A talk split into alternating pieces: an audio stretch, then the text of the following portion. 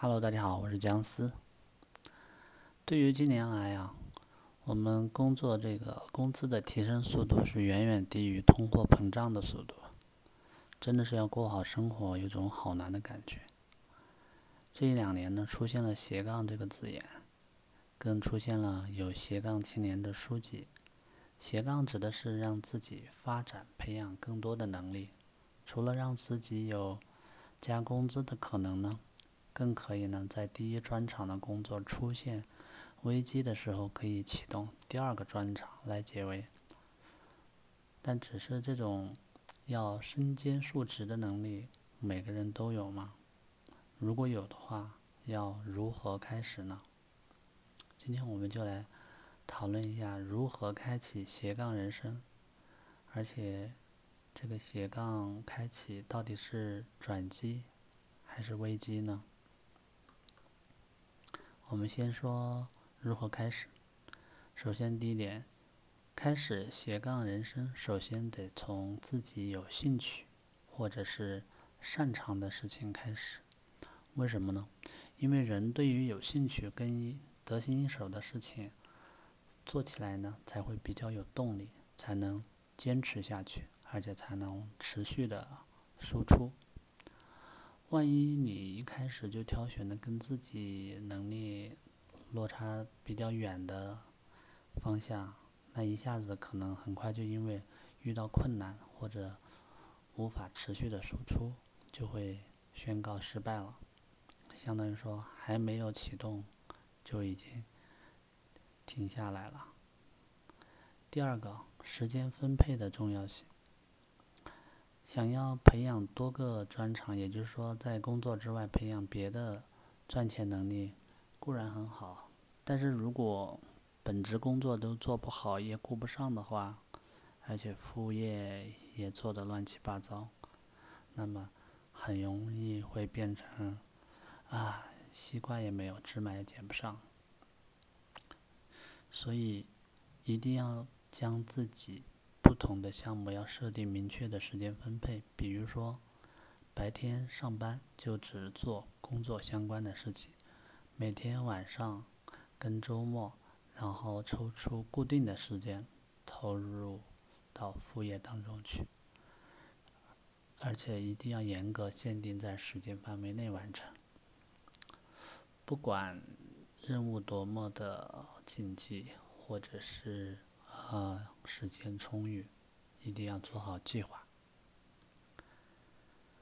第三一点呢，是要评估自己是否有这种既能顾工作又能顾副业，就是也就是同时能完成多项工作的这种能力。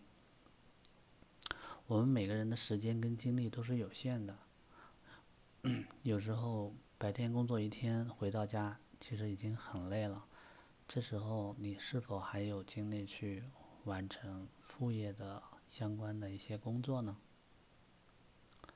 而且呢，有的人呢，他对自己完成一项工作呢是是要求很完美的。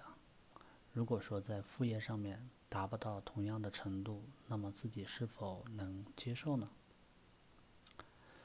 如果是没有。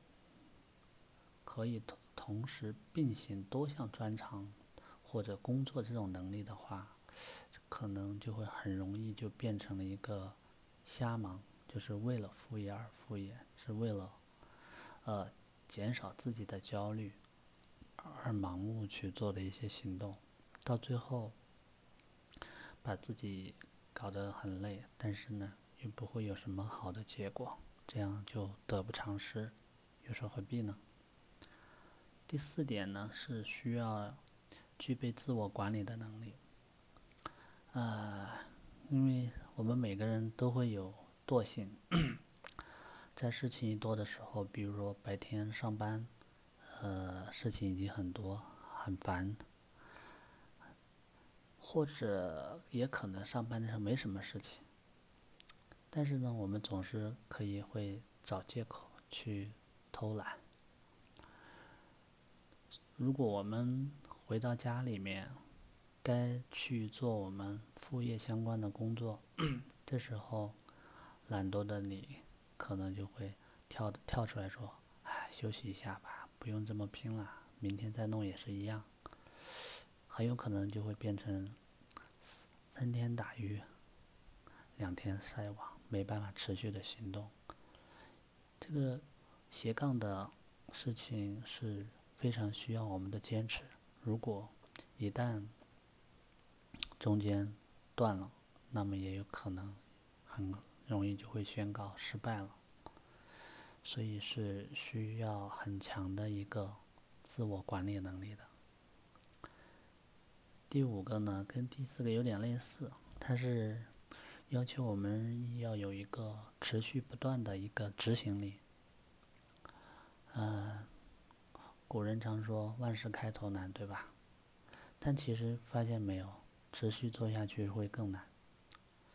在还没有成功之前，我们只能自己 孤单的走在黑暗的道路上面，因为前面也没有曙光。你也不知道坚持下去到底能成还是不能成，很容易因为害怕或者沮丧就放弃了。但其实越是在这个时候，我们更应该给自己设一些阶段性的鼓励，比如说，呃，给自己买一个喜欢的东西，一个。小小的旅行，或者吃一顿大餐，啊，等等，这都是对自己的一些鼓励，然后让自己有一个完成阶段性任务时的成就感，通过这个成就感，不断的激励自己继续往下走，而不要放弃。说了这五点方法以后，那么回到最开始的提问：斜杠人生。这到底是转机呢，还是危机呢？其实可以把斜杠人生过得很好的人，真的是非常非常厉害的人，因为可以同时做好好多事情的能力，并不是我们每个人都有的，除非你能激发出自己那方面的能力。但是我也要提醒各位，啊，要执行斜杠的朋友们。我们通常在享受斜杠人生甜美的果实之前，前面有很多难关和困难是等着我们去克服的。我们也并不是自己想象中那么完美，而且能执行到底，毅力那么强。如果中间没有处理好，可能很容易就先把自己给累垮了，还没有。成为人生的一个转机之前，就先变成危机了。所以呢，最后也要提醒大家，一定要学会调整自己前进的步伐，注意劳逸结合，这样的斜杠人生才会更璀璨。好，今天的分享就到这里，我们下期再见。